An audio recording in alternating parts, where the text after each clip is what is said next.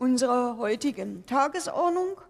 Ich berufe die nächste Sitzung des Deutschen Bundestages ein auf Mittwoch, den 6. April 2022, 13 Uhr. Ich danke allen Mitarbeiterinnen und Mitarbeitern und natürlich auch Ihnen, liebe Kolleginnen und Kollegen, für die gemeinsame Arbeit in dieser Woche. Die Sitzung ist geschlossen.